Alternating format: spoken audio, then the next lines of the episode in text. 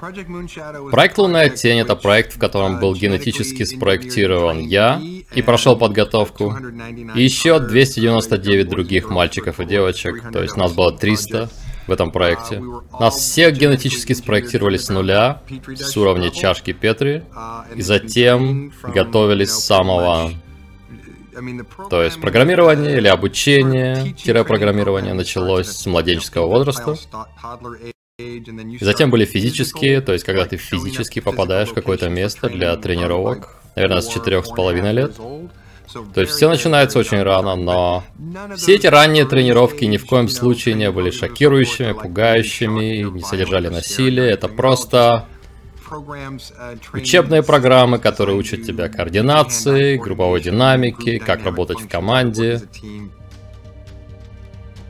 В течение всего этого процесса, и, наверное, на самом раннем этапе, в 70-х, до того, как технологии порталов стали использоваться ежедневно и регулярно, иногда они делали так, активировали твой имплант, ты вставал из постели, выходил через заднюю дверь или через парадную дверь к фургону, который подбирал детей, а затем отвозил тебя к какому-то транспорту, который отвозил тебя на тренировку куда-то. Они использовали излучатель дельта-частот с корабля над домом, который погружает всех в глубокий сон. Потому что дельта-волны — это волны сна. Если вы облучаете дельта-волнами район или часть города, все просто тут же пойдут спать. И проспят, пока тебя забирают.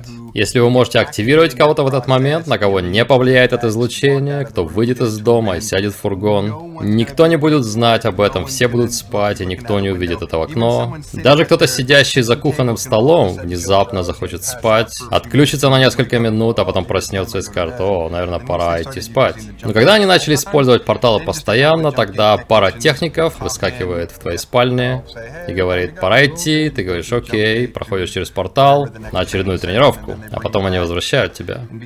И благодаря квантовому расширению, то есть, по сути, временной петле, когда можно забрать кого-то, а затем вернуть, и он проведет столько-то времени на тренировке, а потом его возвращают через 15 минут. Так что не будет парадокса и выхода из временной линии. Таким образом, можно забрать кого-то из дома полтретьего ночи на несколько дней или даже недель, а потом вернуть. И все в доме просыпаются на следующее утро, не зная, что произошло. Даже сам участник обычно. Да, ты что-то помнишь, но я могу сказать, что когда ты просыпаешься после этого, ты говоришь себе, потому что ты в своей постели на следующий день. Какой безумный долгий сон это был. Казалось, как будто он длился несколько дней. Проект Манекен — это программа, которая управляет всеми проектами дополненных солдат для всех ведомств, то есть разные ветви военной разведки и армии имеют собственные проекты, над которыми они работают и работали десятилетиями. И проект Манекен берет выделенные отряды из этих ведомств и организует и вычисляет необходимость для отправки солдат либо где-то на территории Земли, либо где-то еще.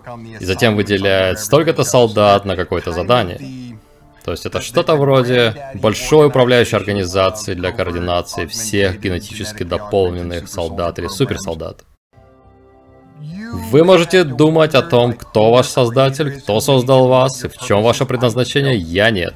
Это была комната с людьми в белых халатах и пара инопланетян, кто разработал мой код ДНК, собрал его, затем взял оплодотворенную клетку, дополнил ее так, как необходимо, и поместил ее в утробу моей матери, а затем через 9 месяцев я появился таким, как они хотели.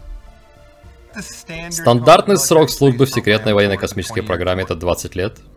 Я всегда говорю, 20 лет службы, 20 лет восстановления. Только так. По-другому не получается. Ты служишь 20 лет, и затем 20 лет восстанавливаешься перед тем, как можешь твердо стоять на ногах и нормально жить. Но каково это было находиться в далеком космосе? Там невероятно красиво.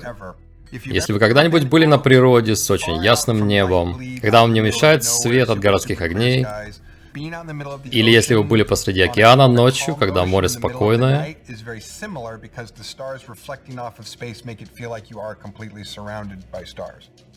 So if you think about what a starry night sky looks like in that clear, away from the uh, city light bleed looks like, which is full of stars, full of stars. Imagine even more full of stars because you're actually outside the atmosphere. You actually get farther away from the sun and it, those stars get even brighter. And so you see even more stars. So when you're И когда ты в открытом космосе, если выключить все, и ты в полной темноте, так сказать, ничего подобного. Вокруг тебя полно света. Это море звезд. Ты можешь читать книгу с этим светом. Вот насколько он яркий. Когда все отключается, я могу достать инструкцию, поднести ее к окну и читать под светом звезд. Там также нет дезориентации, потому что мы находимся в рукаве нашей галактики, то есть, когда мы смотрим на небо с Земли, мы видим поезд галактики Млечный Путь, но когда ты в космосе, это не полоса, которая пересекает небо, это круг, который полностью окружает тебя. И он находится на уровне горизонта из-за нашего расположения в этом рукаве. Поэтому, когда ты в космосе, ты смотришь вверх и видишь северные звезды, ты смотришь вниз и видишь южные звезды, вокруг тебя все созвездия. Это как циферблат. Так инопланетяне ориентировались в космосе всю историю. Когда ты там, ты можешь посмотреть в любом направлении, в принципе знать, где ты и куда ты двигаешься. Нет никакого «я потерялся», «я не знаю где», «я не знаю, куда я лечу». Там все отлично видно, легко понять, где ты находишься. У тебя всегда будет эта линия горизонта. Поэтому вопрос верха и низа Потому что если ты пилот на Земле, ты думаешь, в космосе не будет ни верха, ни низа. Но там однозначно будет верх и низ. И это линия горизонта нашей галактики. И ты никогда не оказываешься ниже или выше этого горизонта, потому что для этого тебе нужно оказаться выше или ниже галактики, чтобы потерять горизонт. Поэтому куда бы ты ни полетел, ты не выходишь за пределы этой линии горизонта. Этот горизонт всегда на месте. Потому что нужно вылететь из галактики, чтобы это кольцо, эта линия горизонта исчезли. У тебя появляется чувство, по крайней крайней мере, у меня так было.